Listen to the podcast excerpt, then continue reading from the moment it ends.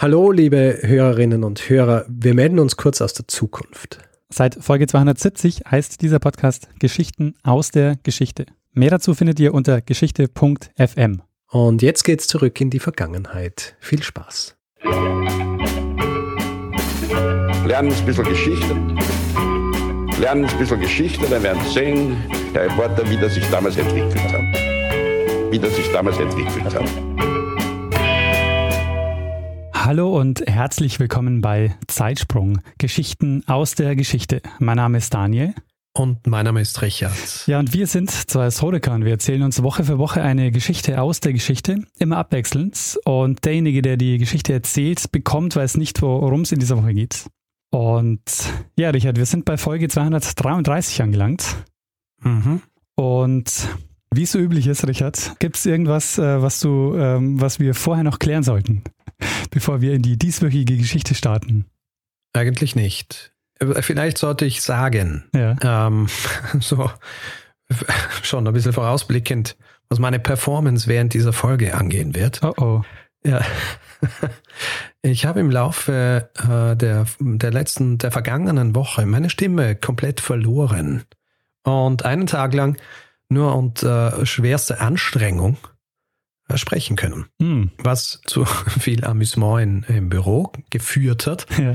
Aber was bedeutet das meine, also es ist dann auch wieder besser geworden, wie du hörst, ja. äh, kann ich schon sprechen, auch schon äh, ein bisschen höher als vorher. Aber es kann sein, dass äh, meine Stimme mich wieder ein bisschen verlassen wird während hm. der Folge. Das heißt, ähm, ja, damit muss man einfach zurechtkommen. Also alles vielleicht eventuell ein bisschen tiefer als sonst. Also wir müssen Schnee machen und wir müssen Schnee machen, um meine Stimme zu schonen. Sehr gut. Ähm, weißt du noch, Richard, worüber wir letzte Woche gesprochen haben? Ja, du hast eine Geschichte über die Genese des Oxford English Dictionary erzählt und das Ganze verbunden, beziehungsweise eigentlich hast du die Geschichte eines Mordes erzählt und dann auch das verknüpft mit eben diesem Oxford English Dictionary. Eine sehr spannende Geschichte und auch wieder sehr, sehr interessante Zusammenhänge hier wieder. Ja. Sehr gut äh, zusammengefasst, Richard. Ich habe ein bisschen die Befürchtung nach dieser Folge, dass alle am Ende sagen, boah, die Stimme, Richard, äh, wie die, äh, wir haben uns so an diese Stimme jetzt gewöhnt, wir, wir wollen die wieder haben. Wir wollen die immer, wir wollen die Richard immer so hören es ist tatsächlich so, dass ich, dass ich ein paar Mal angesprochen worden bin an diesem einen Tag von Leuten, die gesagt haben, ah, das, das klingt schon recht gut, möchtest diese, diese, diese Stimme nicht behalten. Und ich, ich meine, ich muss sagen, ich könnte, ich hätte wahrscheinlich so Barry White Sachen aufnehmen können. Mhm. Aber naja, leider, meine Stimme ist meine Stimme und äh, sie wird wahrscheinlich wieder dorthin zurückkehren, äh, wo sie ursprünglich ist. Aber for the time being ist einmal diese Stimme dran. Sehr gut. Okay, Richard, wir waren letzte Woche im 19. Jahrhundert äh, und äh, in England vor allen Dingen unterwegs und äh, in Oxford und London. Wohin führt uns die dieswöchige Geschichte? Daniel, du weißt ja die Geschichte, die ich vor deiner Geschichte gemacht habe. Ja. Ähm, die hat uns in die USA geführt und zwar ins 19. Jahrhundert.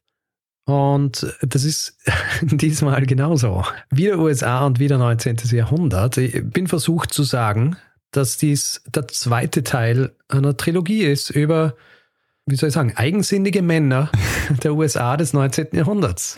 Sehr schön. Das ist gleichzeitig also schon ein bisschen äh, Spoiler für eine Folge, die ich noch machen werde.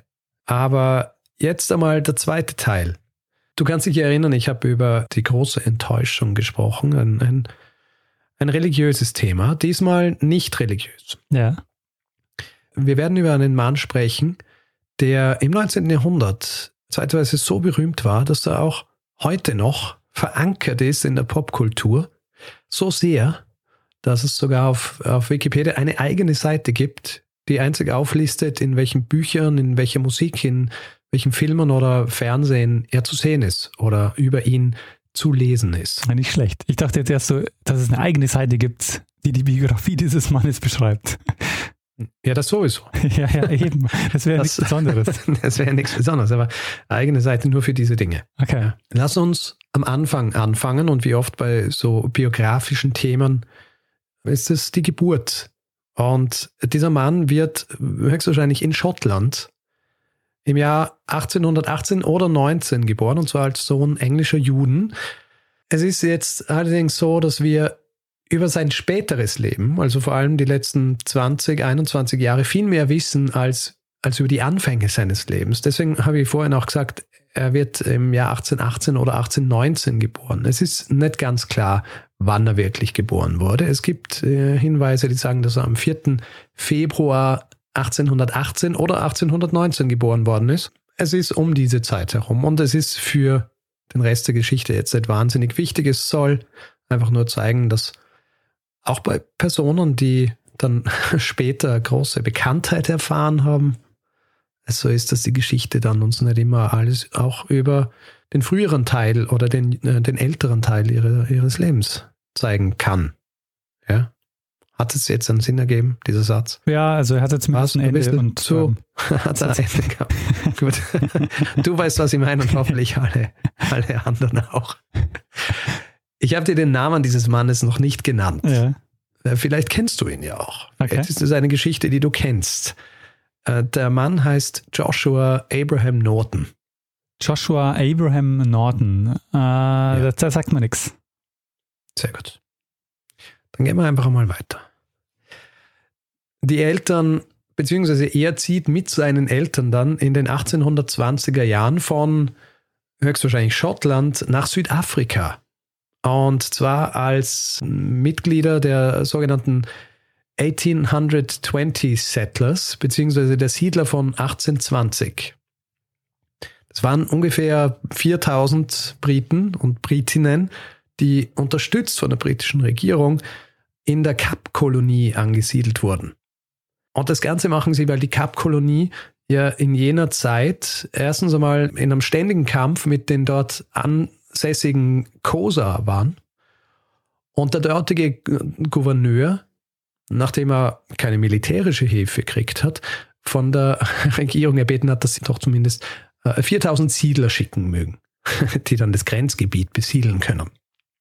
Ist eine der größten Einwanderungswellen äh, Großbritanniens gewesen nach Südafrika und hat unter anderem dann auch zur Folge, dass die Buren aus dieser Kapkolonie immer weiter vertrieben werden. Das Niederländische zugunsten des Englischen immer, immer weiter zurückgedrängt wird. Und das ist eine Entwicklung, die dann schließlich in mehreren Kriegen mündet, die wir schon einmal behandelt haben.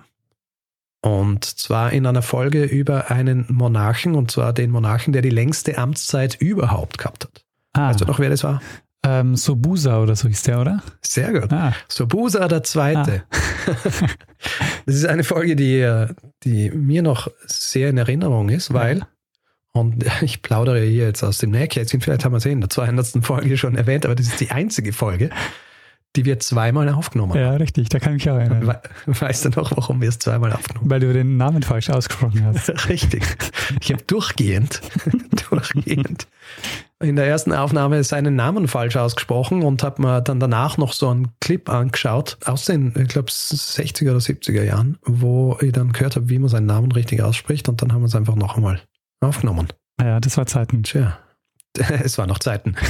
äh, würde fast sagen Frühwerk. Äh, Es ist nämlich Zeitsprungfolge 74 gewesen. Oh, mhm. Sobusa II., König von Swasiland. Mini-Exkurs vorbei. Auf jeden Fall, diese Familie Norton geht nach Südafrika. Es ziehen dann einige Jahre ins Land und das nächste Mal, dass wir dann wieder was von äh, Joshua Norton selber hören, ist im Jahr 1849. Und zwar deshalb, weil im Jahr 1849 landet er in den USA. Genauer, er landet in San Francisco, Kalifornien. Und es gibt höchstwahrscheinlich als Teil der Legendenbildung von diesem Mann, es gibt diese Geschichte, dass er in San Francisco landet und zwar mit 40.000 Dollar Startkapital von seinem Vater und dann im Zuge diverser Geschäfte diese an sich eh schon stattliche Summe vermehrt bis zu einer Viertelmillion Dollar. Hm. Ist nicht so ganz schlecht. Und du fragst dich jetzt natürlich, hm, 40.000 Dollar, wie viel war das damals? Ähm, ich frage mich und ich äh, gehe natürlich von aus, dass du es inflationsbereinigt äh, mal durchgerechnet hast. Ja, natürlich. Das ist immer meine liebste Übung. Ja. Ich habe so einen Inflationsrechner gejagt und 40.000 Dollar wären heutzutage ungefähr 1,34 Millionen Dollar. Hm. Und die 250.000 Dollar, die er dann erwirtschaftet haben soll mit diesem Startkapital, wären heutzutage 8,4 Millionen Dollar. Also nicht wenig. Mhm. Auf jeden Fall, diese 40.000 Dollar sind aber eher Legende. Was aber belegt ist, in Bezug auf diesen Norton, ist, dass er ein äußerst begabter Geschäftsmann war. Ja, also es zeigt sich schnell, dass er mit den diversen Geschäften, die er macht, zum Beispiel Immobiliengeschäfte, Import- und Exportgeschäfte, dass er viel Geld damit macht.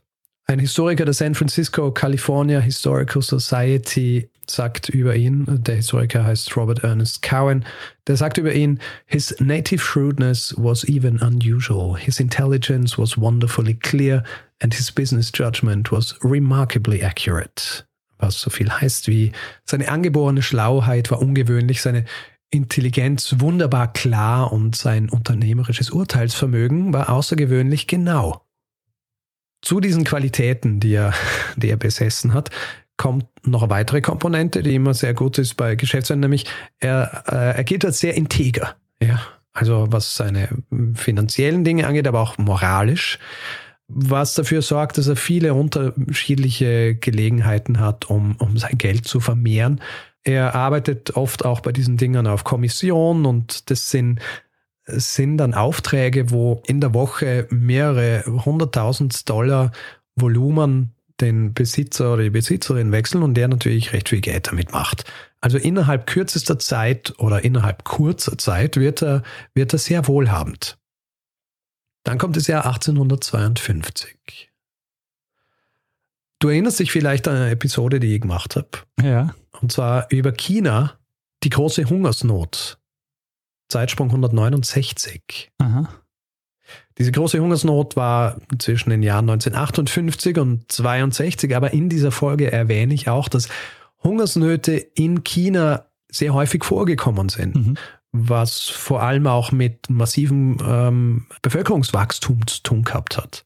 Ja, also die Abschaffung der Kopfsteuer hat dafür gesorgt, dass Leute mehr Kinder gekriegt haben und dass dann mehr Kinder bedeutet natürlich auch mehr Menschen, die essen müssen. Und oft ist in China dann einfach das Essen knapp worden. Und sowas passiert auch gegen Ende des Jahres 1852. Es, es wird in China klar, es wird klar, dass eine, eine Hungersnot bevorsteht oder bevorstehen könnte. Und es ist so ernst, dass China den Export von Reis verbietet. Und das Resultat ist, dass der Preis für Reis in den USA massiv ansteigt. Und Norton, der sieht hier natürlich eine, eine Chance für sich am Horizont und der lässt sich die nicht entgehen oder will sie sich nicht entgehen lassen und er beschließt, diesen Reismarkt in San Francisco gemeinsam mit ein paar Businesspartnern in die Hand zu nehmen und quasi zu kontrollieren. Und er kauft mehr oder weniger alle Lieferungen Reis auf und zwar zu ähm, recht stattlichen Preis pro Pfund. Und zwar pro, pro Pfund zahlt er 36 Cent. Und sie kaufen das auf und äh, sie berechnen jetzt schon die Profite, die sie da machen werden, die, ähm, weil sie ja mehr oder weniger den Preis bestimmen können, sehr, sehr hoch sein würden. Allerdings kommen dann zwei weitere Ladungen mit Reis an, mit denen sie äh, nicht gerechnet haben. Was dafür sorgt, dass der Preis für Reis einfach in den Keller fällt. Also von 36 Cent fällt er auf ungefähr 3 Cent pro Pfund. Hm. Das an sich wäre schon schlimm genug. Jetzt ist es aber auch so, dass diese, diese Businesspartner Nortons, dass die abspringen, dass die, dass die ihre Anteile an, an dieser Scheme verkaufen und er bleibt auf Schulden sitzen und ist finanziell eigentlich so gut wie ruiniert. Was jetzt folgt, ist zuerst einmal ein Rechtsstreit mit diesen diversen Geschäftspartnern mhm. und er zieht sich von 1853 bis 1856. Es ist auf und ab. Also es ist so, dass er, er verklagt zuerst den, der ihm den Reis verkauft und sagt, die Qualität des Reises hat nicht gestimmt und so weiter, verklagt dann auch unterschiedliche dieser Geschäftspartner. Anfänglich wird ihm Recht gegeben von einem Gericht, allerdings äh, wird dann Einspruch erhoben und es wird dann, dieses Urteil wird dann aufgehoben vom Supreme Court und schlussendlich kommt dann eine Niederlage nach der anderen und am Schluss sind seine Barreserven weg und auch seine Immobilien werden gepfändet, damit damit seine Schulden bezahlt werden können. Und er muss in ein Gästehaus ziehen für Arbeiter. Hat alles verloren. Was sowas mit einem Menschen macht, der vorher noch ganz an der Spitze war, viel Geld verdient hat und dann plötzlich ganz unten ist, das wird jetzt offensichtlich.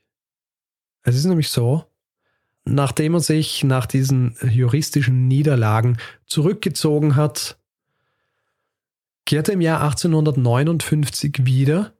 Er kehrt aber nicht als Joshua Norton wieder, sondern er kehrt als Norton der erste Kaiser der Vereinigten Staaten wieder. Sehr gut. Wie macht er das? Ganz einfach. Er behauptet einfach, dass mit Rechtsprechung aus dem Jahr 1853 er zum Kaiser von Kalifornien gemacht worden sei. Mhm.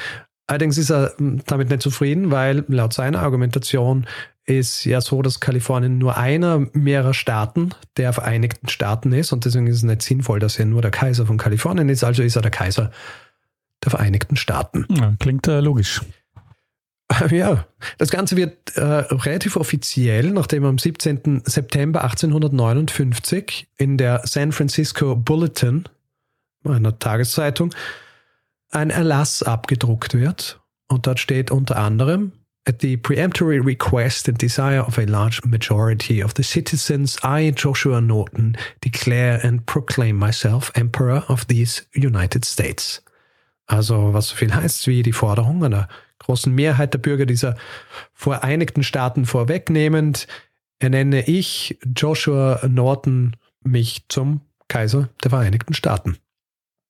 Warum wird es in der Zeitung gedruckt?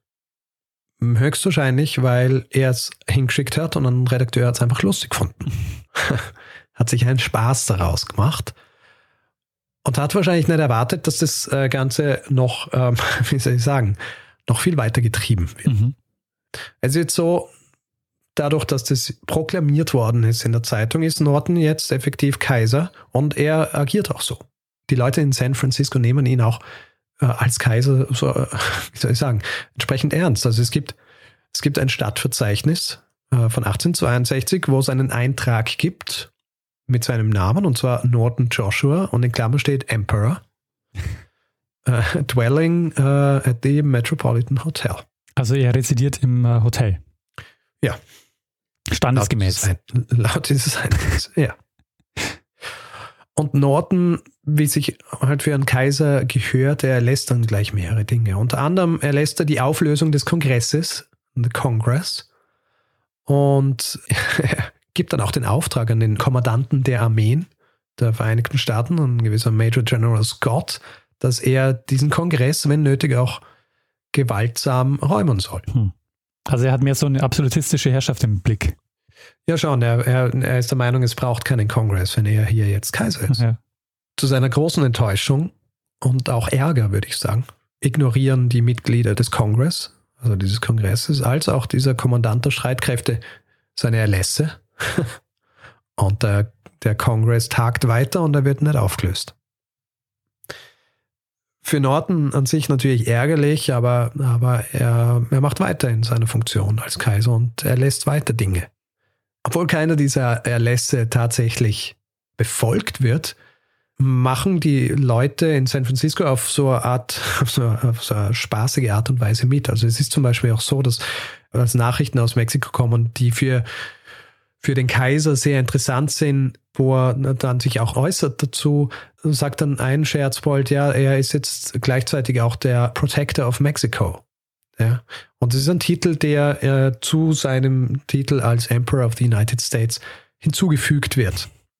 Ja, man muss allerdings dazu sagen, dass der Titel auch auf sein Betreiben hin, äh, glaube ich, wieder, wieder entfernt wird. Und die ist ja vielleicht bekannte Geschichte von Maximilian, mhm. von Mexiko in den 1860er Jahren und das nimmt ja äh, ein sehr ungutes Ende, ja, diese Regierungszeit von Maximilian. Und da sagt dann auch Kaiser Norton, dass er eigentlich nicht der Protector von Mexiko sein will. Also es gibt einen Satz von ihm, wo er sagt, It is impossible to protect such an unsettled nation. Es ist also unmöglich, eine so unruhige Nation zu beschützen wie Aber Mexiko. Das sollte man vielleicht kurz erklären. Also da die Äh, Mexiko hatte tatsächlich quasi äh, ein Kaisertum durch den Maximilian, der eingesetzt wurde. Und war der Maximilian ja. Habsburger oder? Äh, ja, der war Sohn von Erzherzog Franz Karl, hm. der Sohn von äh, Kaiser Franz dem Ersten war. Hm. Also er war ein Enkel des, äh, des Kaisers.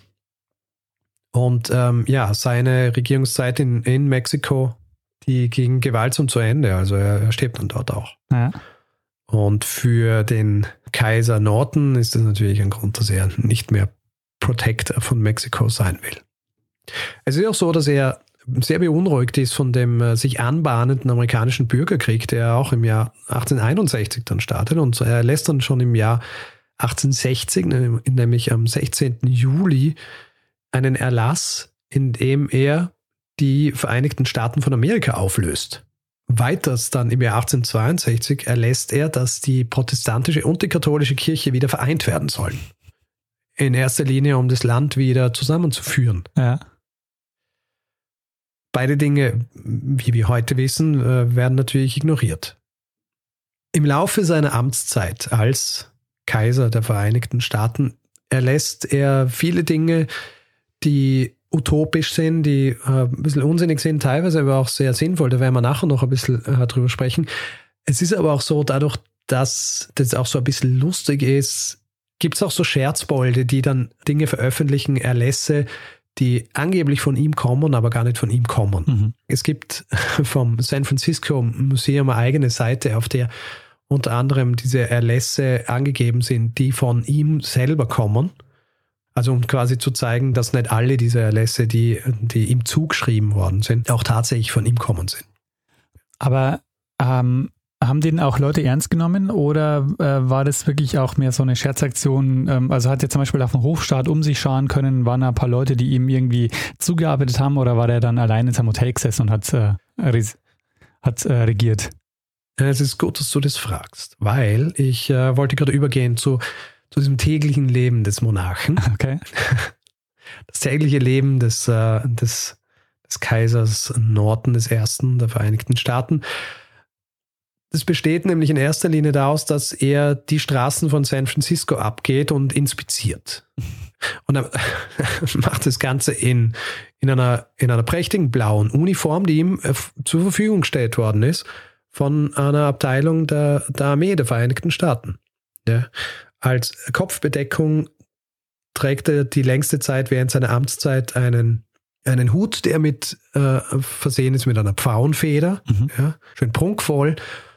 Von der Statur her war er jetzt nicht so imposant in erster Linie, also eher mittelgroß, eher so gedrungen, aber hohe Stirn und massivem Schnurrbart und Bart.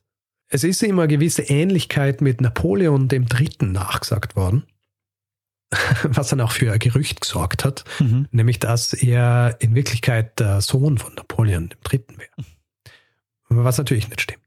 Die Art und Weise, wie er dort agiert, also dass er so auf und abläuft und die Leute, die Leute grüßen ihn auch, ja, als Kaiser. Also die sind, ähm, die mögen seinen Anblick. Es ist, du musst dir vorstellen, jede größere Stadt hat so ein bisschen Originale.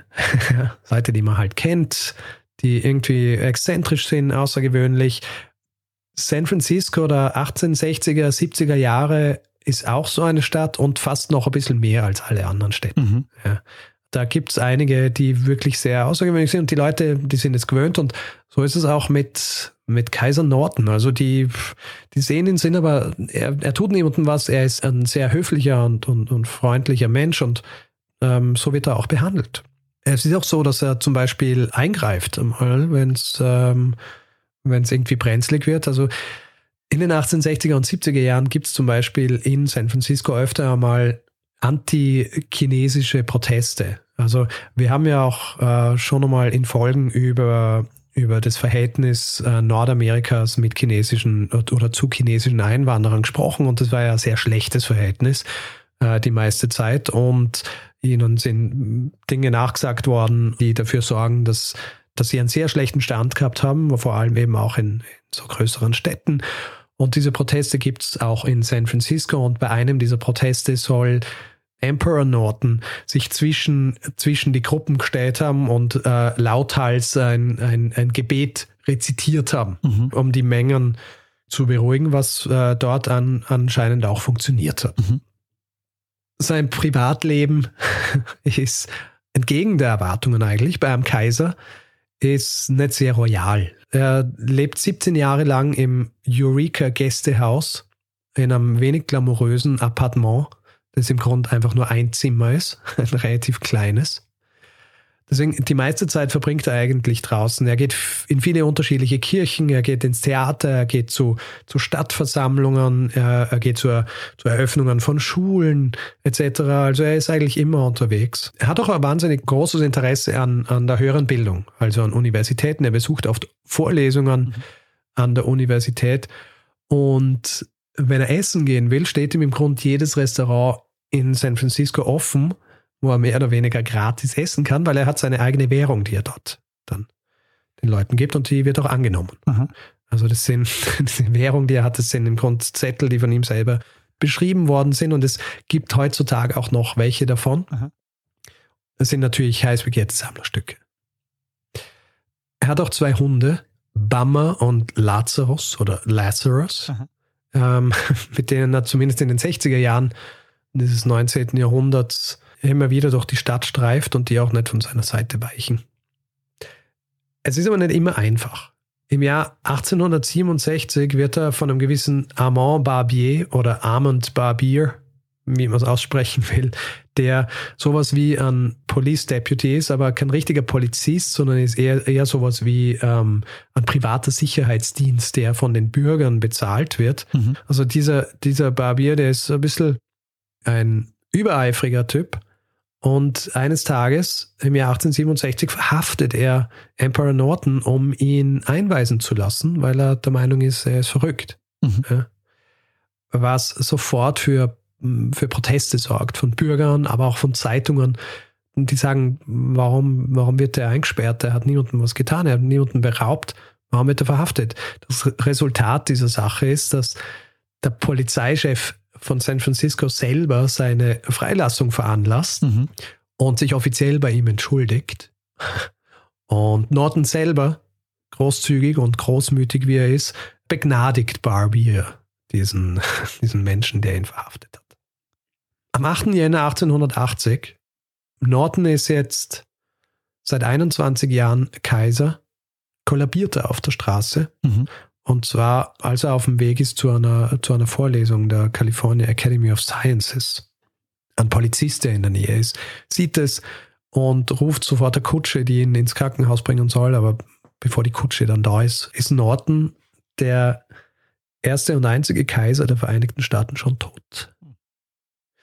Die Zeitungen drucken natürlich Nachrufe. Er ist, äh, er ist ja der Kaiser der Vereinigten Staaten und er wird auch weiterhin, was zumindest was die Berichterstattung angeht, so behandelt. Zum Beispiel der San Francisco Chronicle schreibt als Überschrift über sein Begräbnis Le Roi est mort. Also der König ist tot. Ja. Es stellt sich nach seinem Tod raus, dass er in völliger Armut gestorben ist. Also er hat tatsächlich so gut wie nichts gehabt. Also äh, an seiner Person äh, finden sie fünf oder sechs Dollar und sie durchsuchen dann sein, sein Zimmer in diesem Gästehaus. Da werden noch 2,50 Dollar gefunden. Ähm, sonst Kleidung und äh, Sammlung an Wanderstöcken, weil er ist viel mit Wanderstöcken oder Schirmen herumgegangen. Also zuerst wird standardmäßig halt geplant, dass man ihn in einem, in einem Armengrab, äh, in einem Armengrab steckt. Aber der Pacific Club, das ein Club ist, der aus mehreren Geschäftsleuten besteht, beschließt, dass er doch schon ein Begräbnis kriegen sollte, das eines Kaisers würdig ist. Mhm. Und sie sammeln für dieses Begräbnis und es kommt dann auch zu diesem Begräbnis, das wirklich in äh, ziemlichem Prunk stattfindet und angeblich sollen bis zu 30.000 Leute am Straßenrand gestanden sein, als der Sarg durch die Stadt geführt wird. Mhm. Und der Leichenzug soll bis zu zwei Meilen lang gewesen sein. Er wird dann im ähm, Freimaurer Friedhof in San Francisco begraben. Im Jahr 1934 wird er dann umgebettet und ähm, liegt jetzt im Woodland Friedhof in Colm in Kalifornien. Und auf seinem Grabstein steht äh, weiterhin, dass er Norton, der erste Emperor of the United States of America, Protector of Mexico war. Der erste und einzige Kaiser der USA. Der erste und einzige Kaiser der USA. Du fragst dich jetzt natürlich schon auch, so wie alle, die sich diese jetzt angehört haben, was hat es wirklich mit ihm auf sich gehabt? Also vor allem, was hat es mit seinem Geisteszustand auf sich gehabt? Hat er, hat er wirklich geglaubt, dass er der Kaiser der Vereinigten Staaten war? Dass es im Grunde seine Position war, die er jetzt einnehmen muss? Wie so oft kann man es nicht beantworten. es ist sehr wahrscheinlich, dass er das wirklich gedacht hat. Die Frage ist jetzt, warum hat er es gedacht? Mhm. Und äh, da gibt es natürlich auch mehrere Theorien. Es gibt die Theorie, dass, äh, dass er schizophren war. Mhm. Und diese, diese Vorstellungen, dass er Kaiser sei, Resultat dieser Schizophrenie. Andere sagen, dass dieser, dass dieser finanzielle Ruin nach, nach dieser Reisgeschichte ihn einfach in eine wahnsinnige Depression katapultiert hätten und dass diese Art und Weise, wie er sich dann zum Kaiser gemacht hat, seine Art war, damit umzugehen. Mhm. Es deuten allerdings recht wenige Dinge äh, darauf hin, dass er wirklich, dass er wirklich geisteskrank war. Also die Dinge, die er von sich gegeben hat, abgesehen davon, dass sie natürlich äh, nicht durchgeführt worden sind. Also die äh, Auflösung des Kongresses oder generell Auflösung äh, der Vereinigten Staaten. Aber er hat auch Dinge in seinen Erlässen erwähnt, die sinnvoll waren und die dann auf die eine oder andere Art und Weise auch wirklich später passiert sind. Äh, in einem seiner Erlässe ist zum Beispiel auch die Idee eines Völkerbunds, äh, die er vertritt. Und auch die Tatsache, dass er, dass er Kirchen vereinen wollte, um, um Streitigkeiten zu vermeiden, ja, und um, um Zusammenhalt zu forcieren. Das ist äh, durchaus sinnvoll. Und eine Sache hat er auch hat er auch verlangt, und zwar, dass eine Brücke gebaut würde zwischen Oakland und San Francisco. Mhm. Und äh, das wird dann auch gemacht, allerdings Jahrzehnte später, und zwar die Bay Bridge. Die wird dann, die wird dann tatsächlich auch gebaut. Die heißt heute nicht Nortonbrücke. Nein, sie heißt, ist leider nicht Nortonbrücke. Die Bay Bridge. Und äh, ich habe vorhin auch schon erwähnt, es gibt eine eigene Seite auf Wikipedia, wo mhm. nur ähm, aufgelistet wird, wie und wo er in, in der Popkultur oder in der Literatur Einzug gefunden hat. Und eines davon möchte ich rausstreichen, weil du ihn vielleicht kennst. Äh, er kommt vor in, in einer Geschichte von Neil Gaiman. Du sagst nichts? Nee. Also kennst du Neil Gaiman? Nee. nee, keine Ahnung. Neil Gaiman sagt mir nichts. Neil, Neil Gaiman ist ein, äh, ein Autor, Bücher in erster Linie, aber auch Graphic Novels. Ja. Viele seiner Sachen sind schon verfilmt worden. Zum Beispiel äh, American Gods. Ah. Das auf äh, Amazon Prime läuft. Ja. Oder Good Omens. Emperor Norton kommt auch in, in einer Version von In 80 Tagen um die Welt vor. Ja, das wieder Und zwar okay. in der Version, ja. Ich weiß nicht, ob du die Version gesehen hast aus dem Jahr 1956. Ähm, da kommt er nämlich vor, in San Francisco. Ah, verstehe. Und er hat auch eine gewisse spirituelle Bedeutung. Es, es, gibt, es gibt die Religion der Discordia. Ja. Das ist auch ähm, so, eine, so eine eigenwillige Religion, ist eine, eine recht junge Religion. Eigenwillig ist gut. eine junge Religion und dort gilt Emperor Norton als Heiliger zweiter Klasse. Mhm. Tja, und das ist schon das Ende meiner Geschichte über Emperor Norton I., den Kaiser der Vereinigten Staaten, der erste und letzte Kaiser bisher, auf jeden Fall, der viele Erlässe erlassen hat, von denen eigentlich keiner durchgesetzt worden ist, aber der trotzdem eine beliebte Figur in San Francisco war, so beliebt sogar, dass 100 Jahre nach seinem Tod es äh, eine Art Festival in San Francisco gegeben hat, hm. wo er, wo er gefeiert worden ist. Sehr spannend. Ähm, kanntest du ihn schon vorher? Also du warst ja auch mal eine Zeit in den USA. War das da schon ein Thema oder Nein. hast du ihn jetzt erst kennengelernt? Jetzt erst kennengelernt. Und zwar, äh, dann sind wir gleich bei diesem Punkt. Hinweise habe ich bekommen zu ihm und zwar mehrfach. Wie immer äh, kann es sein, dass ich wieder den einen oder anderen übersehen habe, weil ich es nicht richtig eingetragen habe oder meine Suchfunktion nicht richtig funktioniert. Aber zumindest kann ich sagen, dass Christoph ihn mir vorgeschlagen hat und er war der Letzte, der ihn mir vorgeschlagen hat. Und vor recht langer Zeit hat ihn mir auch Markus vorgeschlagen. Also ähm, ja, ist, ist so ein bisschen äh, eine, so eine kuriose Geschichte, die wahrscheinlich, wenn, wenn Leute sie hören und sie oder sehen und sie hören Zeitsprung regelmäßig, denken sie wahrscheinlich, hm, könnte man im Zeitsprung erzählen. Und ähm, ja, hiermit geschehen. Sehr gut.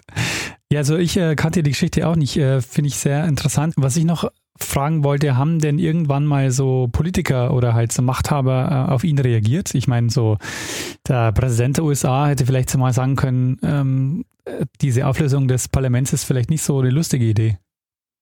Ähm, nein, es hat keine offiziellen Reaktionen auf ihn gegeben. Er hat allerdings einen, einen Krieg mit George Washington geführt. Okay. Allerdings, dieser George Washington war George Washington II. und es war ein, äh, ein weiteres Original aus San Francisco. ein gewisser Frederick Coombs, Aha. der sich als Re Reinkarnation von George Washington gesehen hat. Und mit dem hat er so ein bisschen äh, einen Zwist gehabt, wo es eben darum gegangen ist, ähm, wer jetzt äh, tatsächlich hier der, der eigentliche Herrscher sein soll. In San Francisco und natürlich auch äh, der Vereinigten Staaten. Aber ja, er hat, wie soll ich sagen, nicht die Genugtuung bekommen, dass wirklich so auf ihn reagiert worden ist. Aber wahrscheinlich haben sie ihn dafür auch nicht äh, ernst genug genommen, ne? Ja. Also er war eben so ein, er war eben ein Original. Ja. Äh, wie man sie kennt aus, aus Städten. Ja, das ist interessant, was du das sagst mit den Originalen, weil ähm, Originale, das ist ja auch so ein Phänomen auch des 19. Jahrhunderts, oder? Also ich meine, gibt es gegenwärtig noch Originale? Also gibt es jetzt in Wien und in Hamburg noch Originale? Ich weiß nicht. Ähm, naja, im 20. Jahrhundert hat es schon äh, Originale gegeben. Also, keine Ahnung, äh, Valuliso zum Beispiel. Ja, Erinnerst du dich an den? Nee. War ein, war ein Original in, in Wien. Ansonsten, ja, mir fällt jetzt auf die, auf die Schnelle niemand ein, aber ja, es stimmt schon. Also 19. Jahrhundert ist, oder Anfang 20. Also ja. ich, ich habe ein weiteres Wiener Original schon länger als, ähm, als Geschichte in Planung, aber das ist irgendwie versandet. Habe ich eigentlich schon vor ein, zwei Jahren oder so angefangen vorzubereiten. Aber ja, es gibt, ähm, es gibt viele Originale und es kann schon sein, dass das mehr so ein Ding des 19. Jahrhunderts ist. Ich glaube, es hängt auch äh, so ein bisschen damit zusammen, dass, naja, wenn, weißt du, die, heutzutage haben wir die Globalisierung.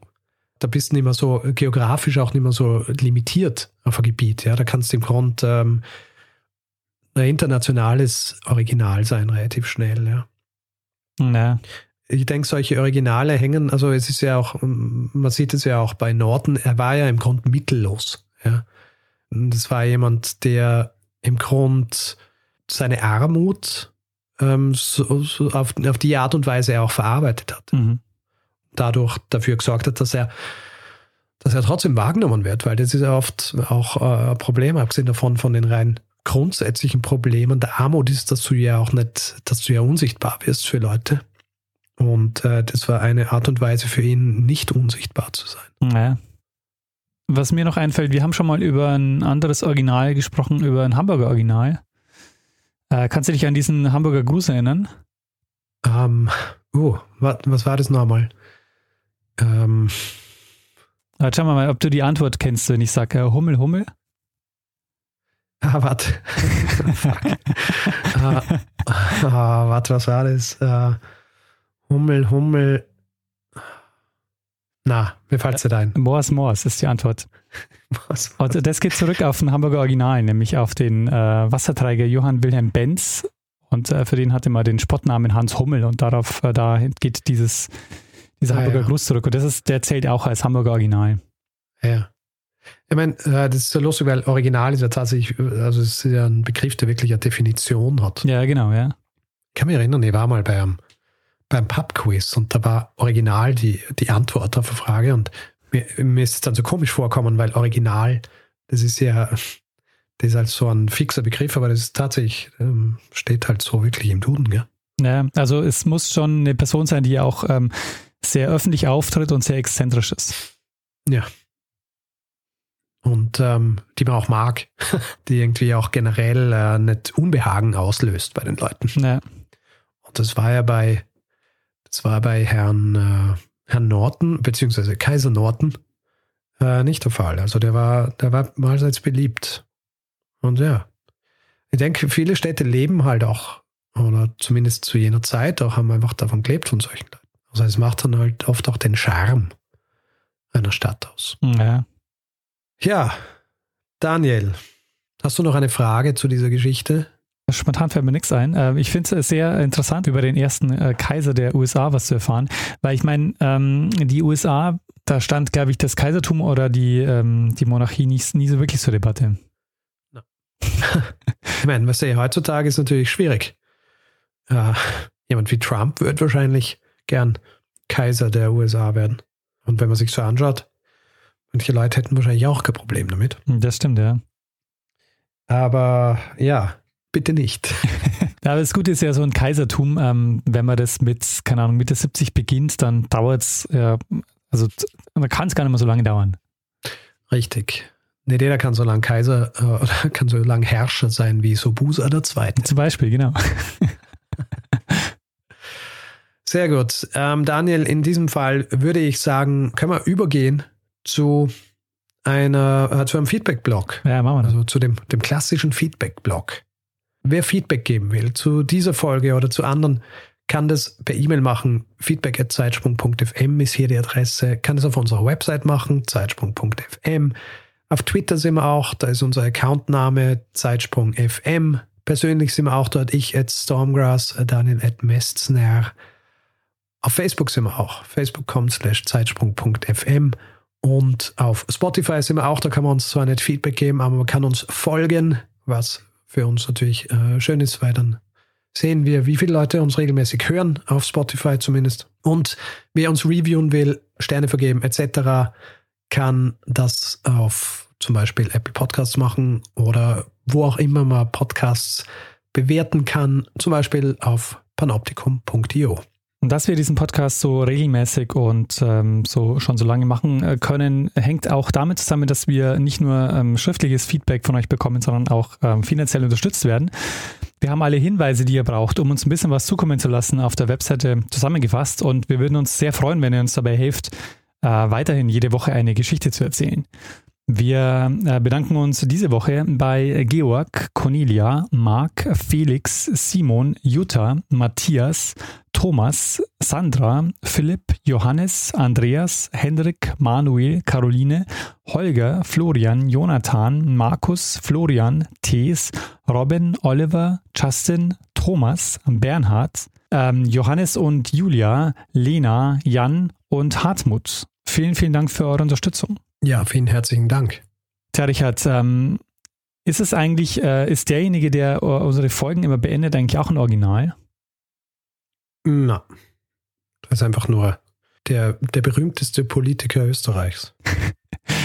Sehr schön. Dann würde ich sagen, äh, geben wir äh, dem äh, bekanntesten äh, Politiker Österreichs das letzte Wort, weil er es immer hat. Bruno Kreisky. Lernen ein bisschen Geschichte. Lernen ein bisschen Geschichte, dann werden Sie sehen, der Reporter, wie das sich damals entwickelt hat. Wie das sich damals entwickelt hat.